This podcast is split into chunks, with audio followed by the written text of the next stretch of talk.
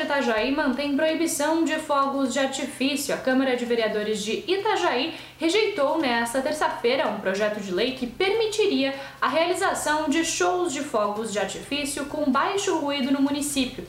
A lei aprovada no ano passado, que proíbe fogos de artifício e outros artefatos similares com efeitos sonoros, está mantida. A tolerância da legislação é de 65 decibéis. Segundo a Secretaria de Turismo, a lei impede a realização de shows de fogos no Réveillon e em eventos como a Marejada.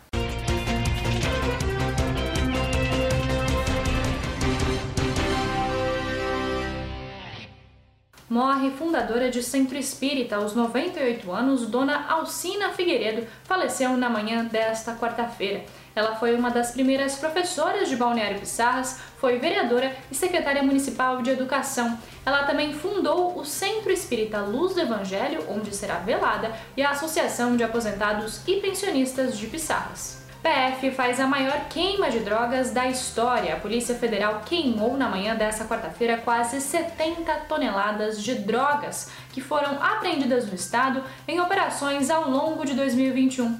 A incineração ocorreu em Lages e foi considerada a maior queima de drogas da história de Santa Catarina foram queimados com autorização judicial 61,5 toneladas de maconha e 5,4 toneladas de cocaína. Esses foram alguns dos destaques dessa quarta-feira aqui na região. Você confere mais em nosso site diarinho.net.